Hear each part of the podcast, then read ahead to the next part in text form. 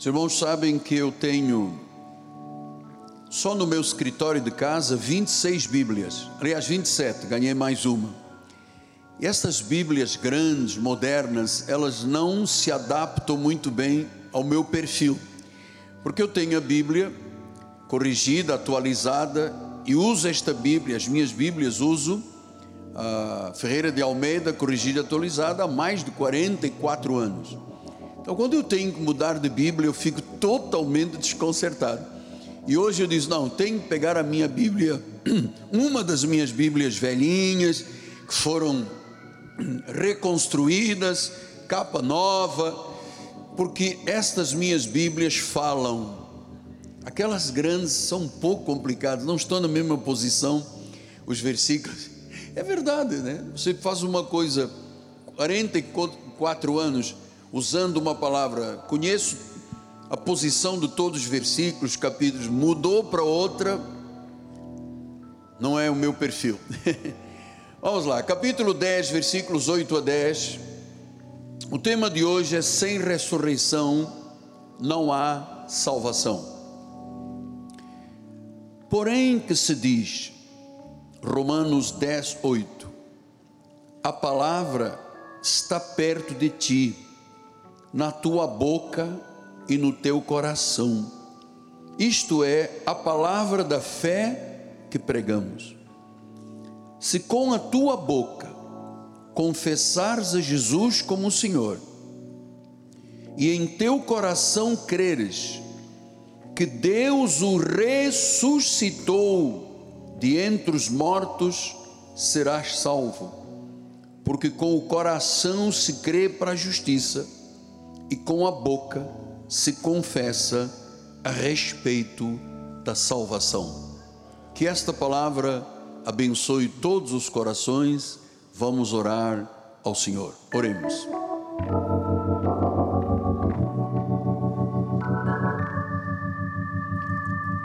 Senhor Jesus Cristo, a mesa está posta.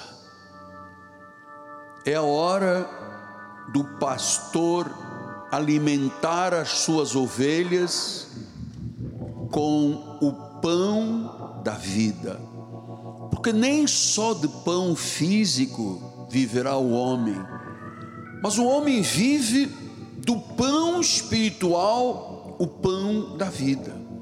E é isso, Senhor, que eu quero servir ao teu povo o pão fresco, o alimento, o pasto verdadeiro, a palavra inspirada pelo Espírito Santo, a palavra que dá vida, que regenera, que faz com que um novo nascimento aconteça na alma, no espírito e no coração do pecador. Assim, Senhor, com alegria, eu abro agora os meus lábios, tu encherás a minha boca com as palavras corretas, para que o teu povo, a tua noiva, ataviada de branco, se alimente, cresça em estatura, em graça e em sabedoria. Assim oramos com fé, em nome de Jesus, e a igreja do Senhor diga: Amém, Amém e Amém. Muito obrigado, meu bispo amado. Meus amados irmãos, família bendita do Senhor, escolhidos e chamados com uma santa vocação, aqueles que foram predestinados em amor, são pedras que vivem desta construção aqueles que conhecem a quem servem, meus filhinhos em Cristo Jesus. Hoje eu quero falar especificamente sobre a ressurreição de nosso Senhor e Salvador Jesus Cristo. Quero que você conheça a importância desse assunto que é a base, é o fundamento principal do Evangelho e da salvação. Portanto, é necessário para o cristão e para a fé cristã ter um conhecimento profundo sobre a ressurreição de nosso Senhor Jesus Cristo. Por que apóstolo? Porque sem a ressurreição não há cristianismo. Não há cristianismo. Jesus teria morrido apenas como um herói, como tantos outros morreram. Então, a ressurreição é que é a prova do cristianismo. Sem a ressurreição, Deus não seria Deus em Cristo Jesus. Sem a ressurreição, não há salvação, não há perdão de pecados, não há esperança, não há céu, não há vida eterna. Então a ressurreição é a base, é o fundamento do cristianismo. E eu lhe digo quão profundo é o tema da ressurreição e o impacto que isto traz na nossa vida cristã. A Bíblia fala de Deus, fala de sua natureza, fala do seu caráter e fala da sua verdade. Conhecer a ressurreição é conhecer o mais profundo que existe da verdade de Deus. Ele é a verdade. Reiteradas vezes, Jesus falou sobre a verdade, se dizendo ele, eu sou a verdade, o caminho e a vida. Muitas vezes nós vemos expressões reiteradas vezes, Deus se mostrando como a verdade. E como Ele é a verdade, Ele só fala a verdade, nada além da verdade. Veja como é que o salmista diz isto, em Salmo 119, 89, diz: Para sempre, ó Senhor, está firmada a tua palavra no céu, para sempre. Ou seja, a palavra de Deus não oscila, não diverge, não perde o seu conteúdo, é para sempre. Salmo 33, 11 diz: O conselho do Senhor dura para sempre, os desígnios do seu coração por todas as gerações.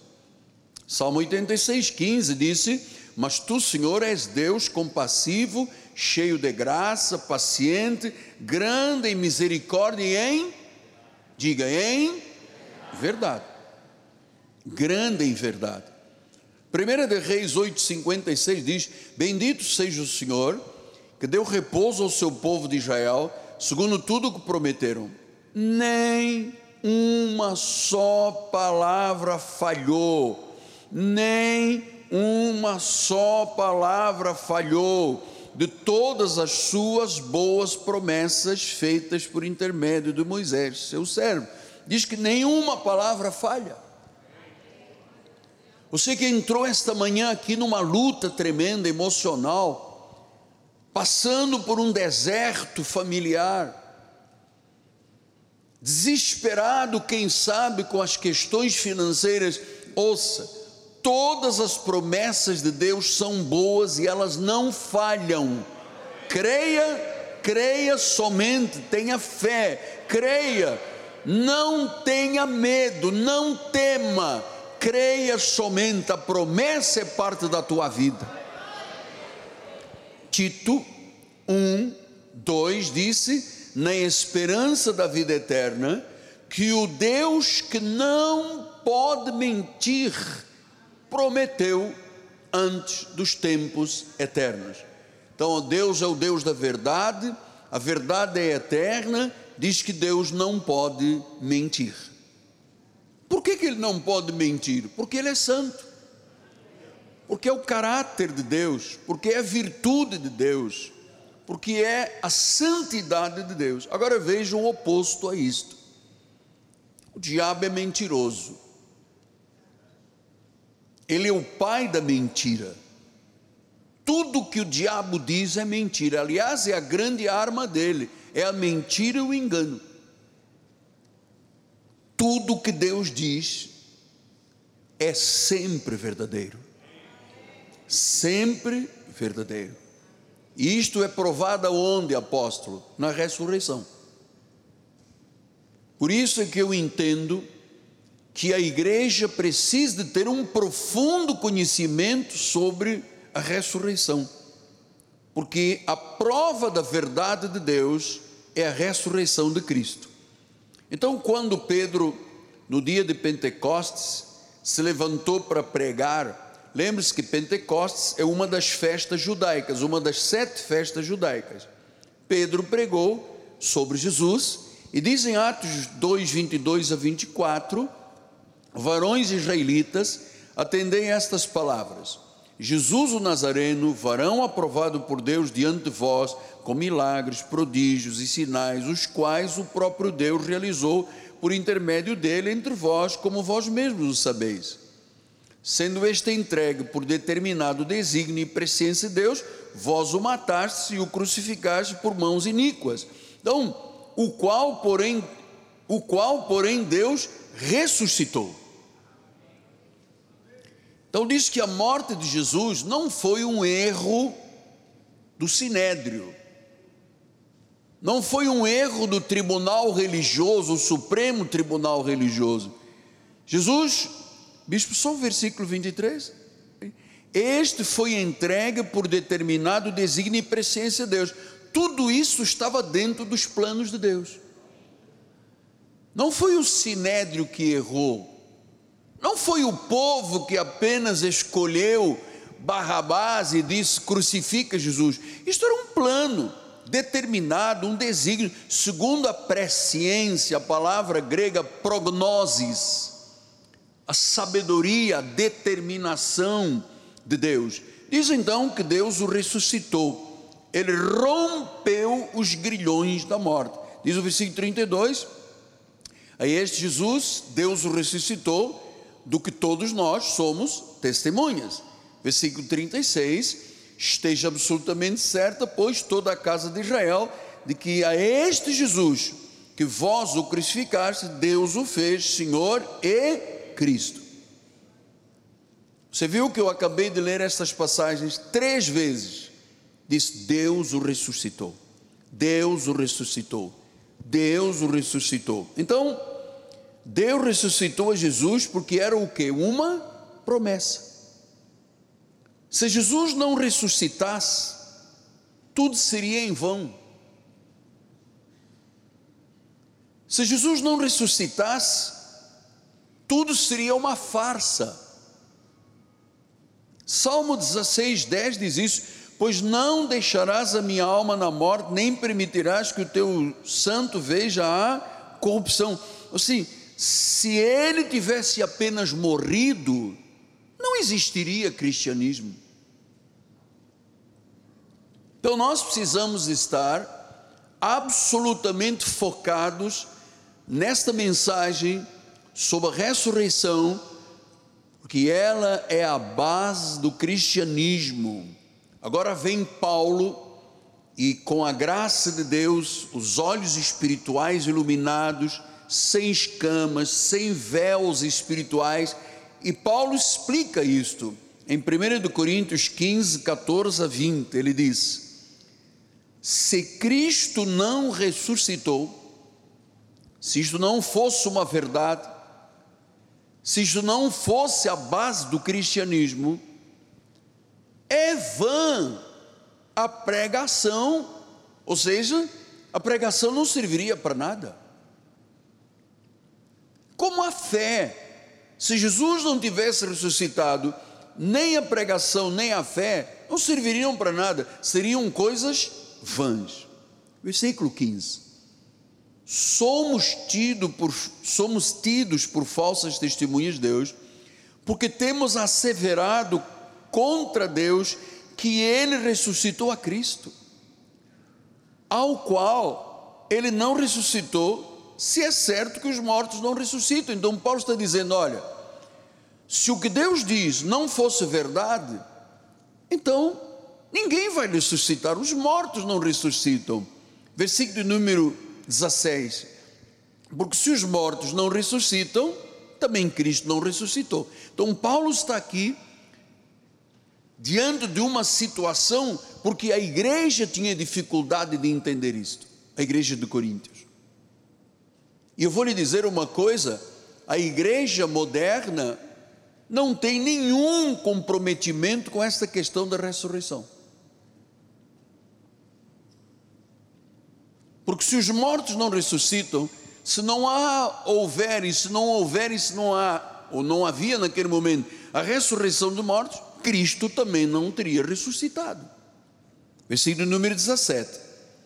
E se Cristo não ressuscitou, é vã a vossa fé. Ou seja, mais uma vez, se a base do cristianismo não fosse a ressurreição, a fé não serviria para nada.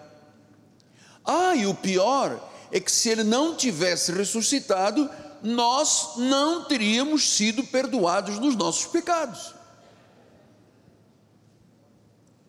Versículo 18. E ainda mais os que dormiram em Cristo, acabou. Morreram e pereceram para sempre. Versículo 19. Se a nossa esperança em Cristo.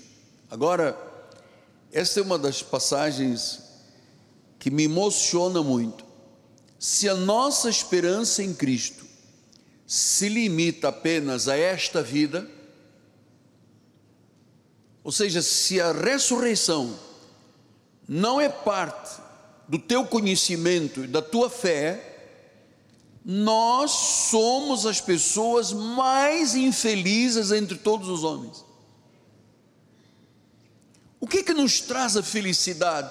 É de sabermos que inexoravelmente todos um dia morreremos na carne, nossa carne virará pó, mas nós temos a convicção de que nós ressuscitaremos.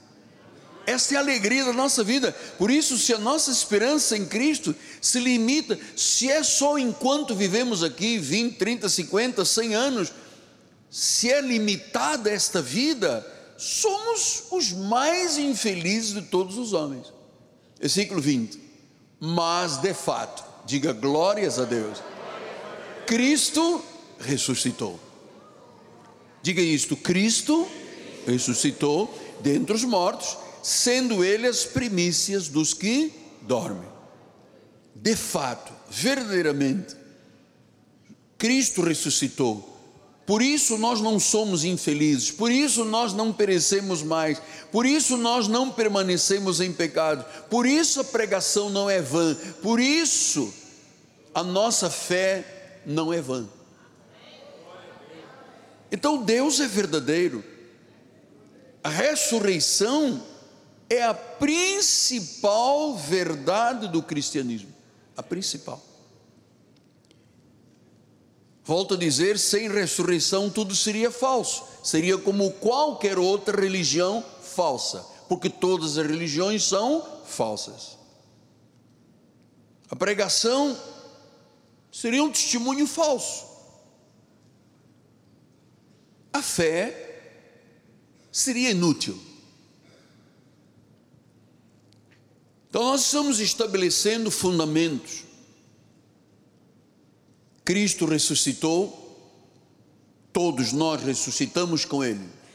Este é o fundamento. Amados, sem esta verdade, a vida terminaria com um caixão e um ramo de flores sobre a pessoa. Seria muito triste. Você passar aqui 20, 30, 40, 50, 80, 90, 100 anos e terminar tudo dentro de um caixão. Isso é vão. Pensar desta forma é uma forma vã, inútil. Mas Cristo ressuscitou. Ele perdoou os nossos pecados, ele nos salvou. Saímos da infelicidade da vida sem ele para vivermos uma vida de fato feliz. Só Cristo nos trouxe a essência da vida. A essência da vida não é dormir, acordar, trabalhar, dormir, acordar e pagar contas e impostos. A essência da vida é que Cristo ressuscitou e agora, onde Ele está? Ele está em nós. Ele vive em nós. Ele vive em nós.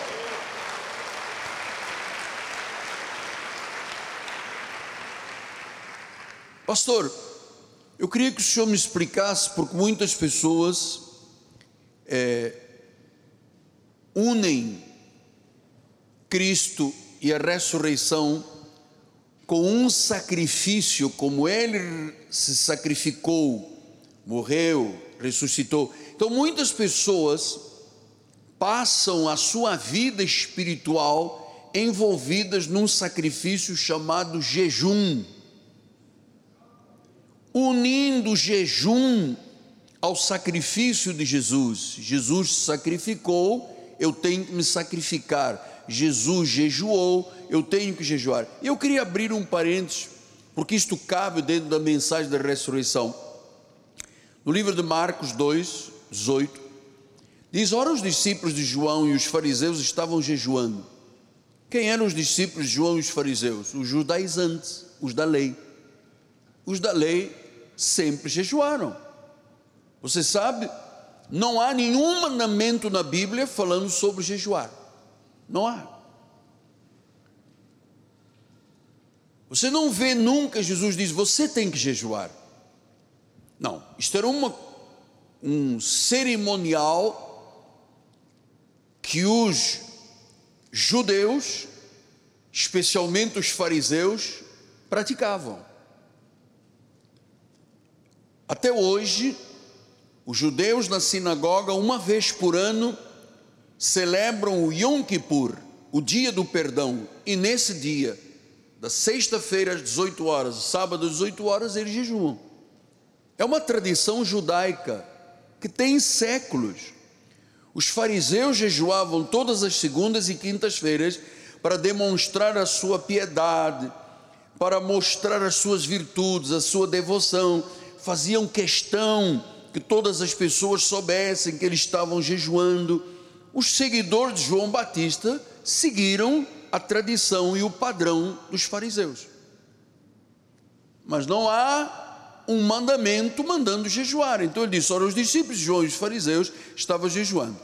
Vieram alguns e lhe perguntaram: Por que motivo jejuam os discípulos de João e dos fariseus, mas os teus discípulos não jejuam? Por quê? Por que, que grande parte das igrejas do Brasil e no mundo jejuam e as igrejas da reforma da graça de Deus e da reforma não jejuam? Veja, os discípulos de João, João foi o último profeta do Antigo Testamento. Aí é com João que começa, com a palavra de João, termina a profecia do Antigo Testamento. Então, diz que os discípulos de João, quem eram? Eram os discípulos judeus. E dentro dos judeus havia várias seitas, entre elas os mais rigorosos, que eram os fariseus.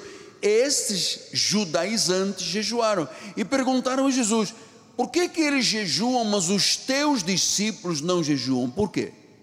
Por que, que tem igrejas que jejuam e tem igrejas que não jejuam? Agora deixa eu lhe explicar. Versículo 19. Respondeu-lhe Jesus: Podem porventura jejuar os convidados para o casamento enquanto o noivo está com eles? Jesus estava com eles. Então ele disse: Vocês jejuam, fariseus e judeus, porque é o vosso padrão, vem de Moisés. Mas os meus discípulos não podem jejuar porque o noivo está com eles durante o tempo em que estiver presente o noivo, não pode jejuar. Por isso, nenhum discípulo de Jesus jejuou. Porque Jesus estava presente, o noivo estava presente. Depois diz o versículo de número 20: Dias virão, contudo, em que lhes será tirado o noivo e diz que nesses dias, nesse tempo, os discípulos de Jesus iriam jejuar. interessante. Diz que quando o noivo lhes fosse tirado, aí sim, eles não estando com o noivo, e olha, os discípulos de Jesus estavam tão amedrontados com a morte dele, não sabiam se havia ressurreição, alguns até tinham dúvidas, como Tomé, que durante os três dias de medo e de dor e de luto em que Jesus estava entre a sua crucificação e a sua ressurreição, eles jejuaram, eles ficaram com medo e jejuaram. Mas diz em Marcos 8,31 então começou ele a ensinar-lhes que era necessário o filho do homem sofresse muitas coisas, fosse rejeitado pelos anciãos, pelos principais sacerdotes, pelos escribas, fosse morto e depois de três dias ressuscitasse. Você sabe que os historiadores, porque nunca se explicou muito bem porque que eram três dias. Se ele morreu na sexta, para sábado, domingo, como é que sexta para sábado um, sexta, sábado para domingo dois? Ué, mas diz que Cristo, depois de três dias, os historiadores dizem que Cristo deve ter sido crucificado entre a meia-noite e a uma hora da manhã de sexta-feira.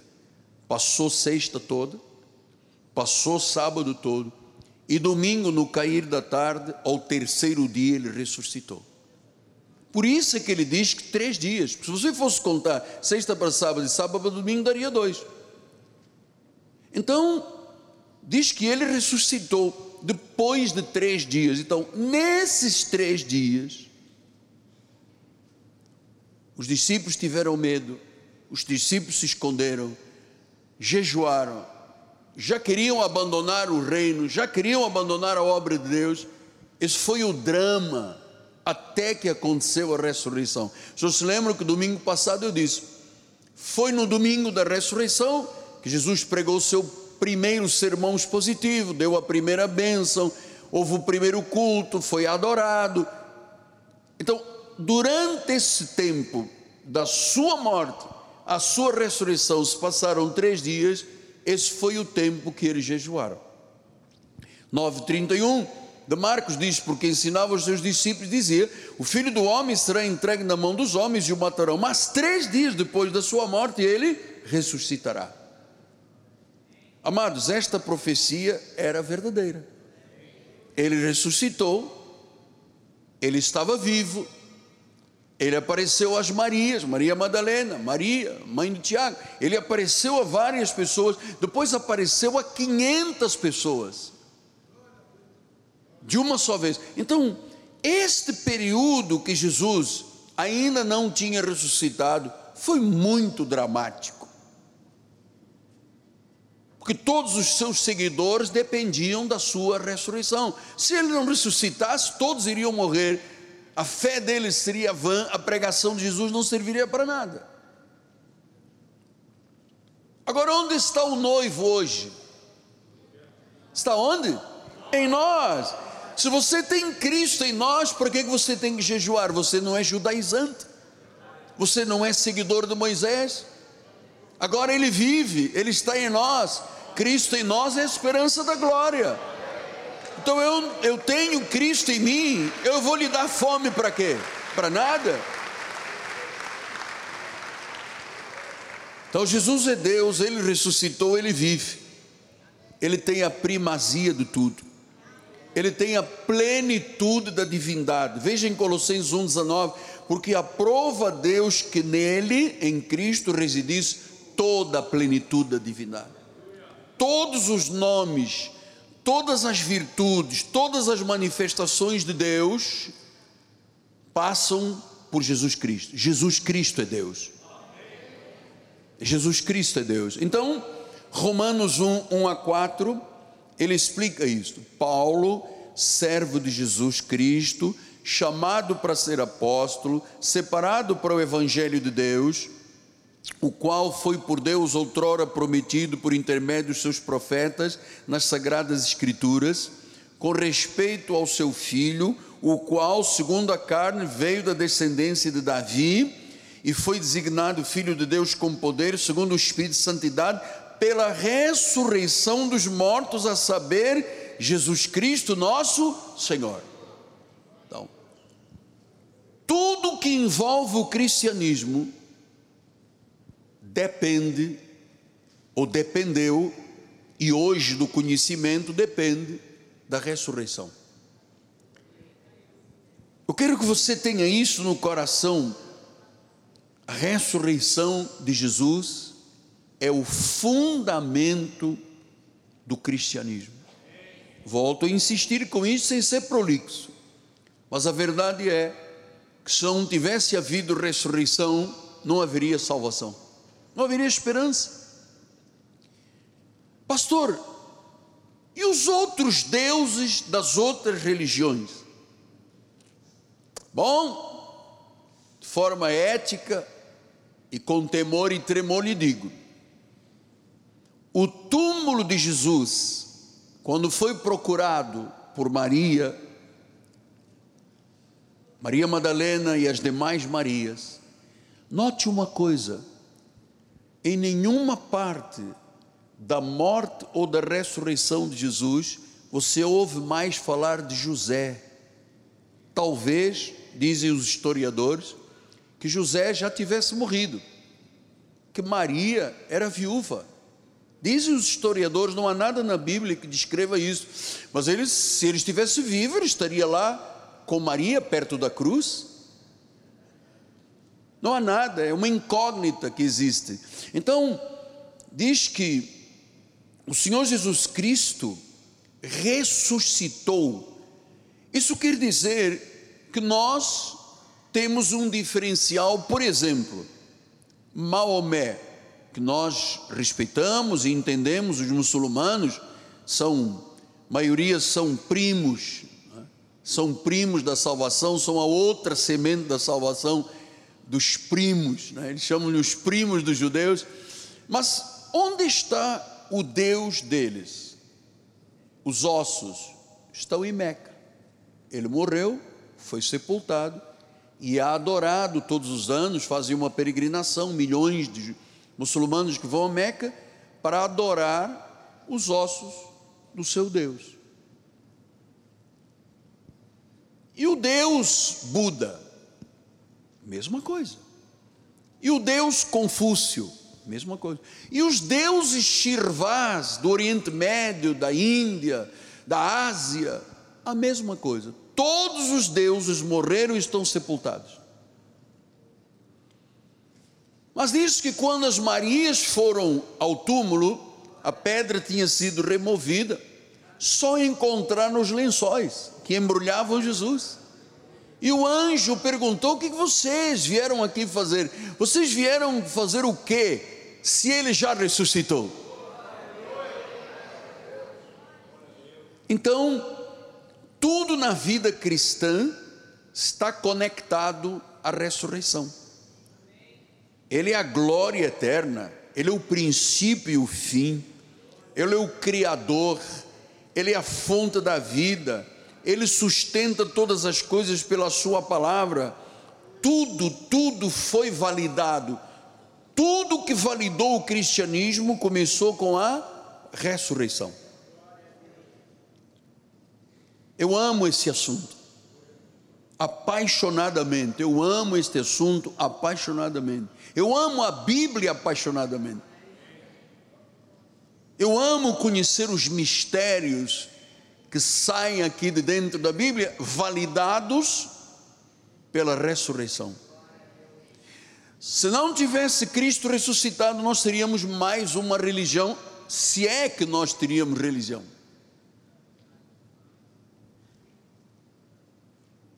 Apocalipse 1,18. E aquele que vive, estive morto, mas eis que estou vivo pelos séculos dos séculos, eu tenho as chaves da morte e do inferno. Eu estou vivo. Significa que o Deus a quem servimos é um Deus vivo, e os deuses das outras religiões são deuses mortos. O único que ressuscitou foi nosso Senhor e Salvador Jesus Cristo.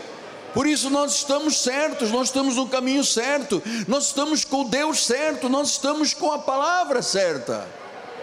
Diga glória a Deus, amado. Glórias a Deus, glórias a Deus. Eu estive morto, eu vivo.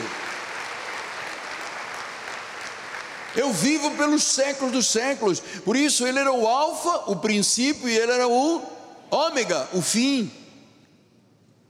Tudo passará, menos a palavra e o Deus da palavra, que neste momento está sentado num trono, governa as nações com vara de ferro, mas pelo seu Espírito Santo está aqui neste lugar. Eu creio. Diga eu creio. Diga mais uma vez eu creio. Diga Cristo está vivo. Glória a Deus. João 10, 17 e 18 diz: Por isso o Pai me ama, porque eu dou a minha vida para reassumir. Versículo 18: Ninguém tira a vida de mim. Pastor, mas foi a morte mais dolorosa, a morte mais dolorosa que houve nesta terra foi a morte de Jesus, o sacrifício de Jesus. E ele diz: Ninguém tira de mim, pelo contrário, eu espontaneamente dou, a dou. Eu tenho autoridade, aleluia, para entregar e para reaver. Este mandato eu recebi do Pai. Ele se entregou, morreu, sepultado, ressuscitou, ele tornou a trazer a si a vida. Olha quem é Jesus Cristo. Olha que confiança nós podemos ter. Olha que palavra que não volta vazia. Olha as promessas boas dele. Olha o real, o verdadeiro de Jesus Cristo. Sem ressurreição não há salvação, não há esperança. Sem ressurreição, os céus ficariam vazios, como disse MacArthur. Só estaria o Senhor no trono e os seus anjos, mais ninguém. E Paulo insiste, 1 Coríntios 15, 21 e 22 diz: Visto que a morte veio por um homem, também por um homem veio a ressurreição dos mortos, porque assim como em Adão todos morreram, agora a nossa esperança, assim também todos serão vivificados em Cristo, todos ressurgirão em Cristo Jesus. Romanos 4, 25, o qual foi entregue por causa das nossas transgressões e ressuscitou por causa da nossa justificação. Quer dizer que se não houvesse ressurreição, nós não seríamos justificados. Isso é importante, amado. Isto é maravilhoso, este conhecimento é luz, são os tesouros ocultos de Deus sendo trazidos à igreja.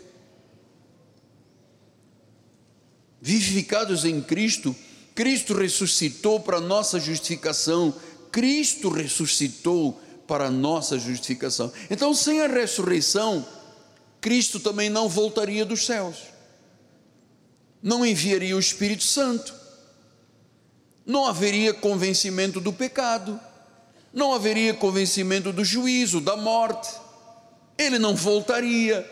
E se ele não voltasse, se ele não ressuscitasse, não haveria cristianismo.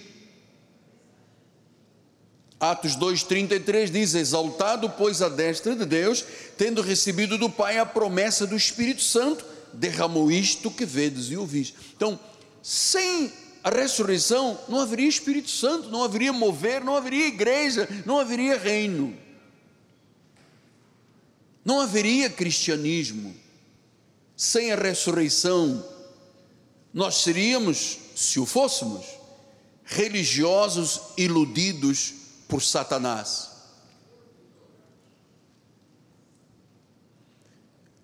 Sem ressurreição, nós seríamos religiosos iludidos por Satanás.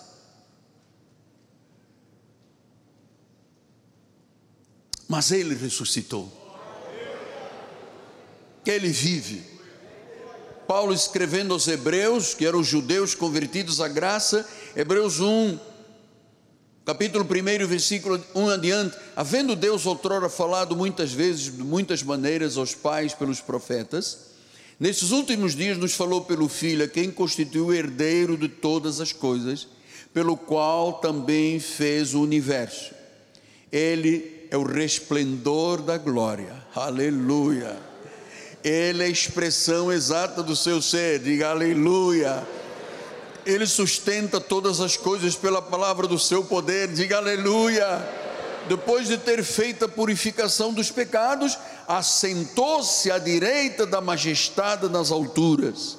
Versículo número 4: Tendo se tornado tão superior aos anjos quanto herdou mais excelente nome do que eles Versículo 6: E novamente, ao introduzir o primogênito no mundo, disse: E todos os anjos de Deus o adorem.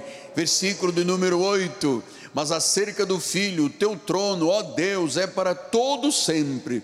O cetro de equidade é o cetro do seu reino. Mas eu tenho mais. Eu quero que este conhecimento seja profundo, intenso, arraigado ao teu coração. João 5, 21 a 25 disse: Pois assim como o Pai ressuscitou e vivifica os mortos, assim também o Filho vivifica aqueles a quem Ele quer. E o Pai a ninguém julga, mas ao Filho confiou todo o julgamento, a fim de que todos honrem o Filho de modo porque honram o Pai porque não, quem não honra o filho, não honra o pai. Por quê? Porque o pai e o filho são um. Versículo 24: Em verdade, em verdade eu vos digo: quem ouve a minha palavra e crê naquele que me enviou, tem a vida eterna, não entra em juízo, passou da morte para a vida. Eu quero ouvir um glória a Deus aí, amado. Versículos 28 e 29. Glória a Deus.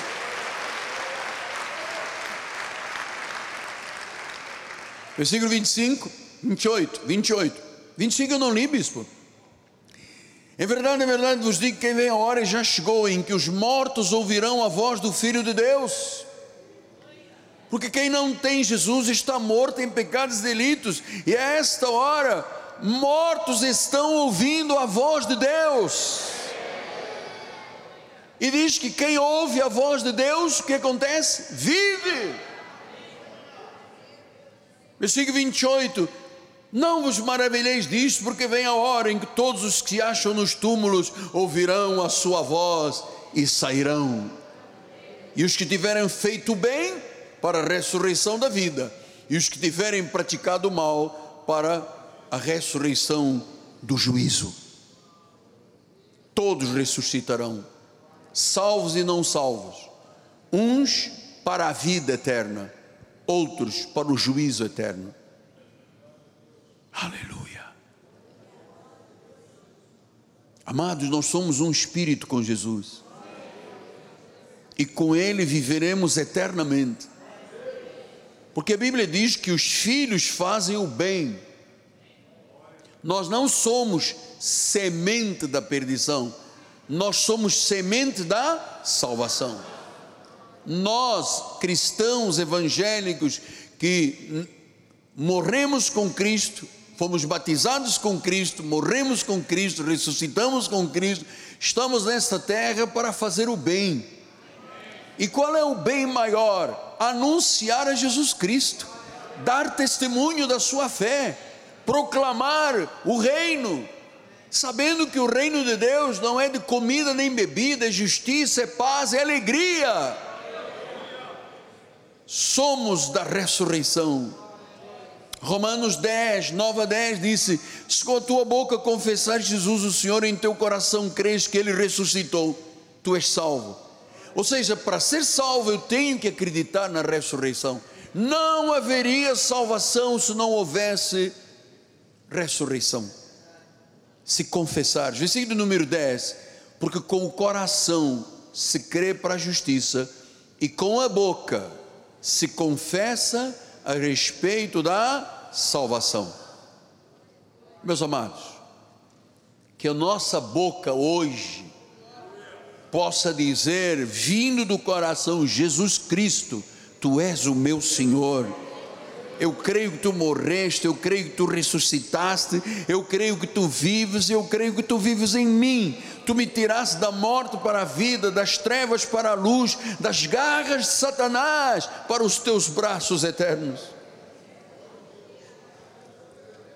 Eu queria terminar com Paulo escrevendo 1 de Coríntios 5. Você sabe que eu sou um apaixonado pela questão de imitar a Paulo. Que eu passo isso todos os dias nas minhas mensagens. Paulo foi, depois de Cristo, a pessoa mais importante para o Evangelho, para a salvação. Depois de Cristo foi Paulo. Então Paulo disse: Sede meus imitadores, como eu sou de Cristo. Eu aprendi a imitar a Cristo imitando Paulo. Corrijo, eu aprendi a conhecer Cristo imitando Paulo. Eu sou apaixonado por Paulo, eu sou apaixonado pela graça, eu sou apaixonado pelas 14 epístolas de Paulo, o evangelho da incircuncisão. E eu estou decidido a cada dia de imitar a sua fé a sua dedicação, o seu empenho e até na hora do sofrimento, ele não abandonou Cristo. E olha que ele passou as passas do Algarve, mano. Se você ler a lista de Coríntios dos sofrimentos de Paulo, você diz: Mas por quê? Porque ele teve que passar por isso. São os desígnios de Deus.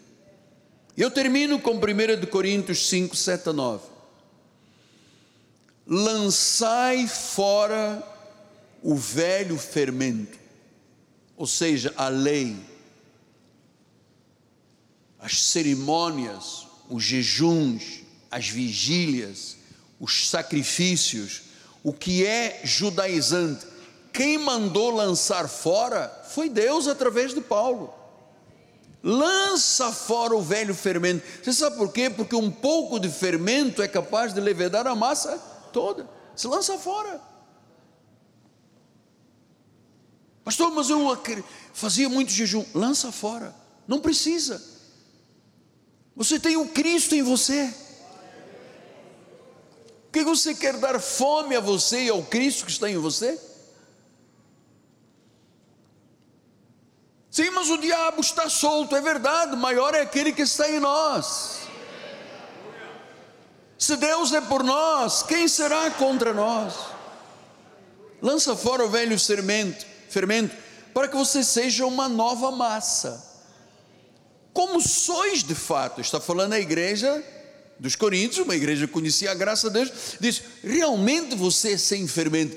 E você sabe que é, até mais ou menos 1989, eu era um pregador como os demais pregadores, misturando fermento com graça, um pouquinho de graça, fermento, lei, vigília, sacrifício, ah, paga o preço. Eu era um pastor cheio de fermento. E quando a graça me foi revelada, eu passei a ser um pastor sem fermento, sem a lei, sem os rudimentos da lei sem as cerimônias mosaicas. Então vocês são sem fermento. Pois também Cristo, nosso Cordeiro Pascal, já foi o quê? Imolado. Não temos que matar nenhum animal como fazia Moisés e os demais judeus. Signo número 8. Por isso nós celebramos a festa não com o velho fermento, nem com o fermento da maldade e da malícia.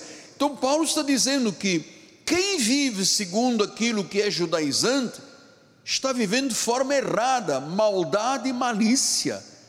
Nós hoje somos, diz a palavra, mas com os asmos, os pães asmos, daqui a pouco nós vamos comer o pão asmo sem fermento, da sinceridade e da verdade. Este ou esta é a Páscoa verdadeira do cristão que nasceu de novo que tem olhos espirituais iluminados, não mais fermento, nós não temos nada, não temos um cálice de ervas amargas, o apóstolo não veio de jejum, buscando o poder de Deus, o apóstolo crê que todo o poder nos foi confiado, o poder de Deus está em nós, porque Ele está em nós. Então a nossa festa de hoje da Páscoa, pena que caiu aí um dilúvio na cidade, muita gente não pôde vir. Hoje às quatro e pouco da manhã, um irmão mandou um, um áudio dizendo: Apóstolo, a minha, o meu lugar onde eu moro está todo, todo, todo com água, não sei quando, não posso sair de casa. Eu queria ver hoje a igreja lotada, amados, para celebrar este momento com sinceridade com verdade. Você hoje conhece a verdade, você é uma pessoa livre, você não tem amarras da lei, você não tem mentira na sua vida, você tem a verdade que te libertou. Então nós vamos participar da ceia pascal, sem fermento, não há fermento nem no pão, nem na nossa vida espiritual. Versículo número 9. Já em carta vos escrevi que não vos associeis com os impuros. Então está dizendo: olha, quem celebra a Páscoa com fermento da lei é impuro, não é puro. Ele diz: não te associes aos impuros. Por isso, eu queria terminar lembrando, é, de vez em quando vem ao meu coração eu tenho ainda três minutos, tem. De vez em quando vem ao meu coração, porque nasceu a igreja evangélica Cristo Vive. Os senhores sabem que o meu início de vida espiritual foi nas Assembleias de Deus de Portugal. E aqui no Brasil eu comecei na Igreja Nova Vida.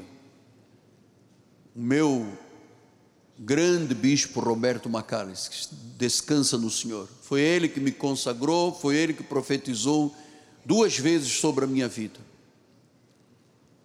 Mas com o decorrer do tempo, pelo conhecimento que eu fui tendo da igreja, das igrejas, eu me apercebi que todas as igrejas são judaizantes.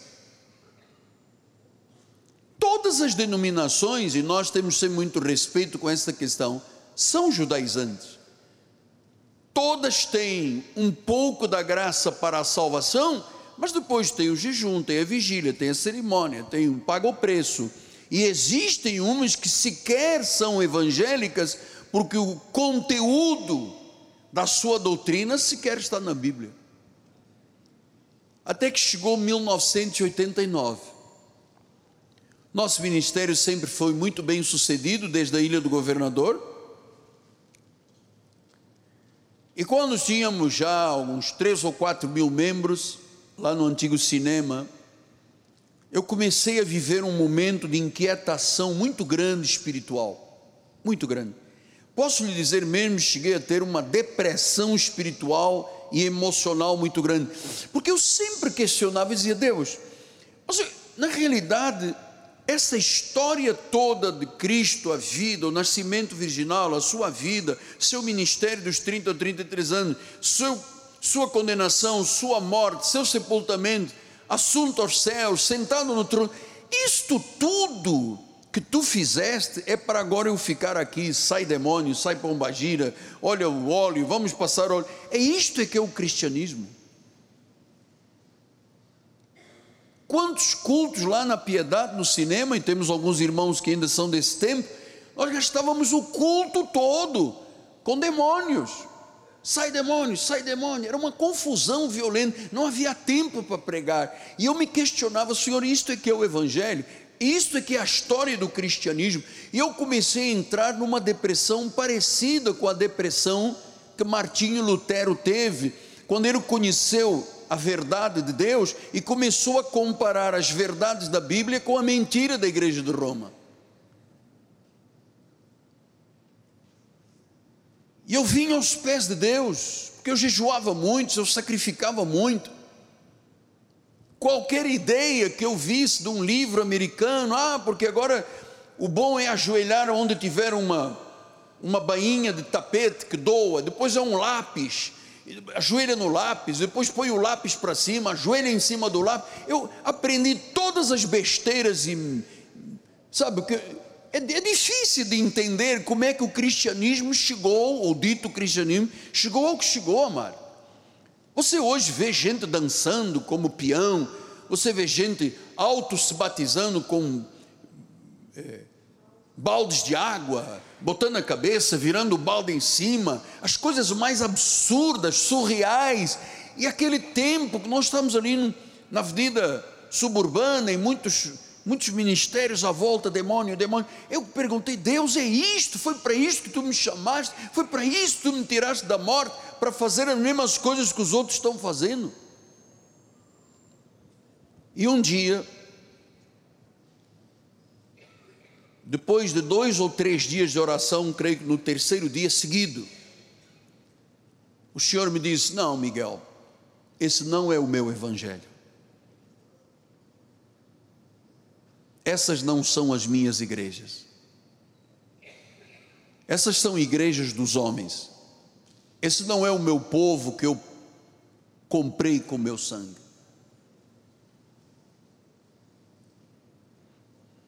Eu vou te revelar a verdade.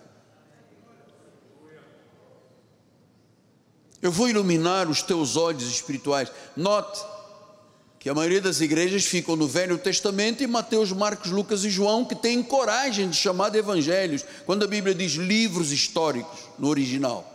Mas chamam evangelho. Evangelho não pode ser lei. Evangelho é boas novas, são boas novas de grande alegria. E não há boas novas onde há condenação e juízo.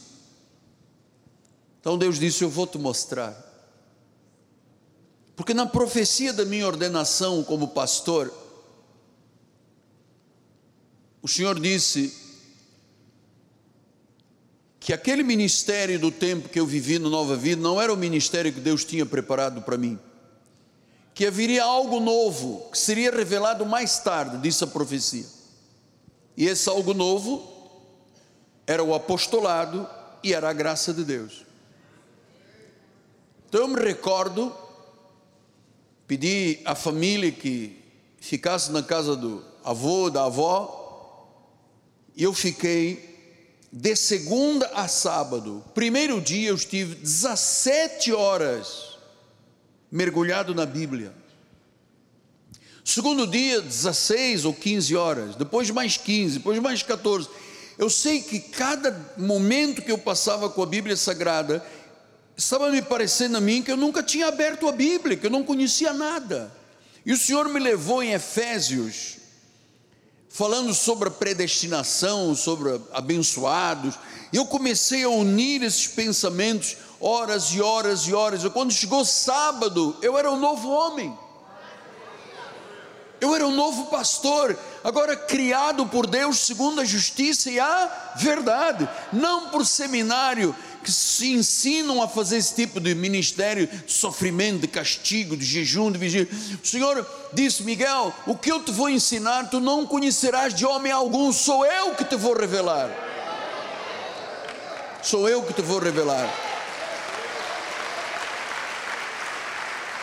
E para a glória do Senhor, segunda, terça, quarta, quinta, sexta, sábado, quando terminei sábado, por volta das seis horas, eu tinha a primeira mensagem sobre predestinação, uma visão de Deus.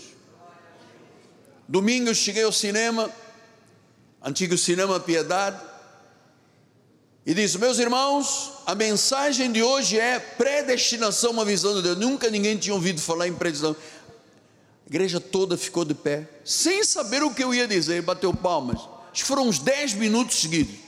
E eu dizia, mas o que é está vendo? Você não sabe o que eu vou pregar? Não, não queremos saber. Isso é, amado, uns 10 minutos de palma, muita gente chorando, muita gente chorando. Eu disse, meu Deus, o que é que está vendo?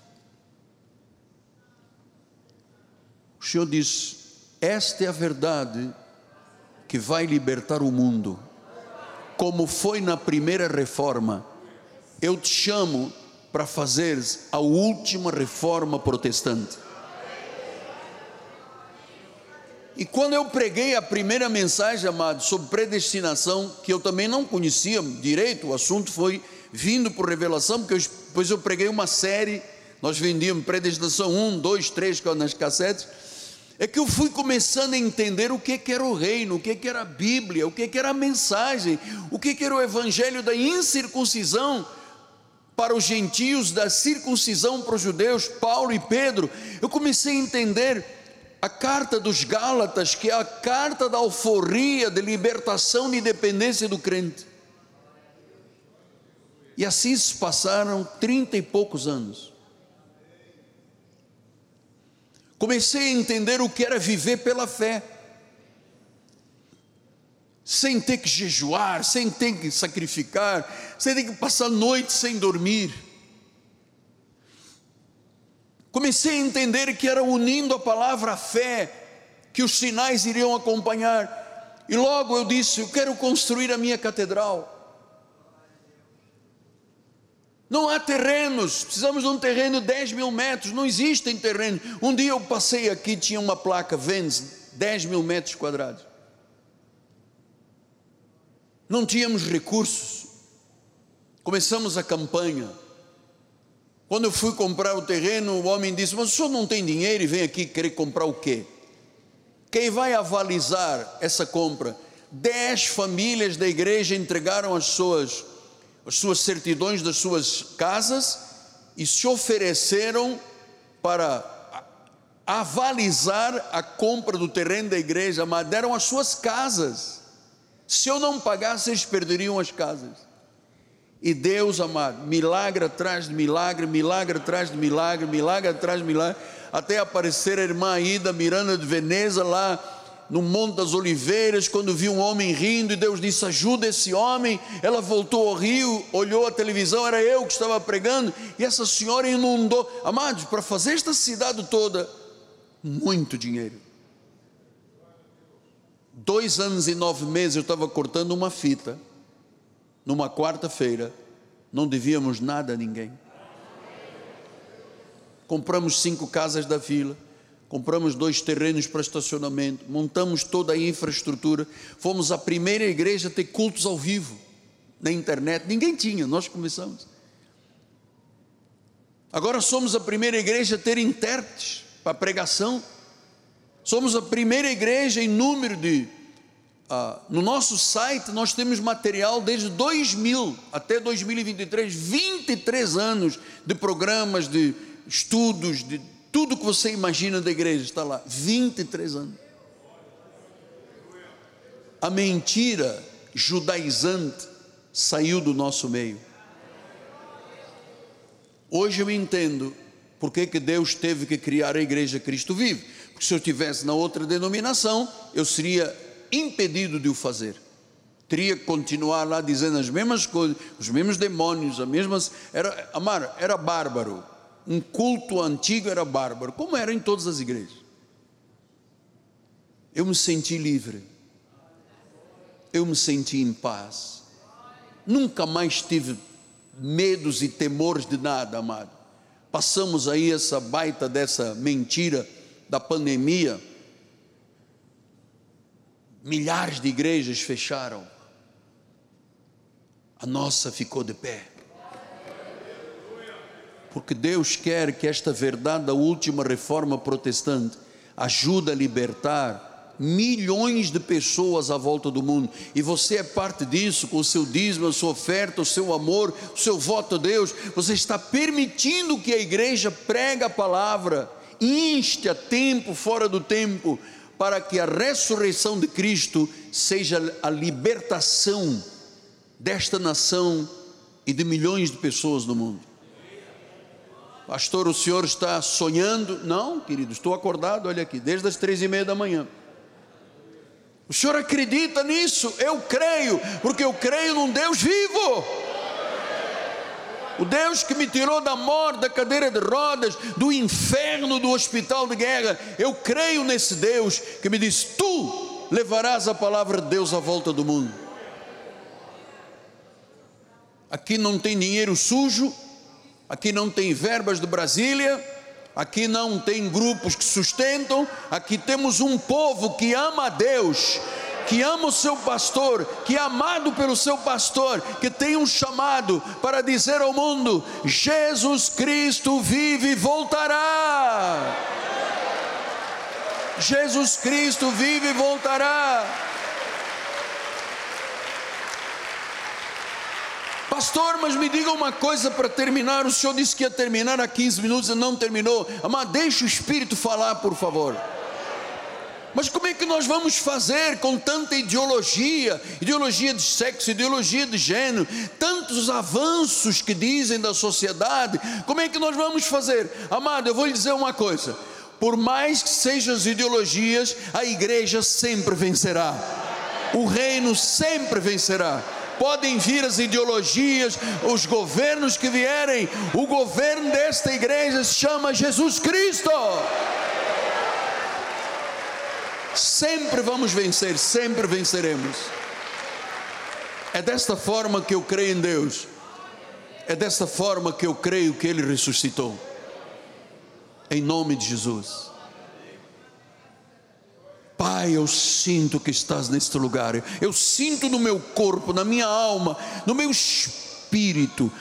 Oh Deus, eu, eu sinto que não sou eu apenas, é o Cristo em mim, a esperança da glória, Pai.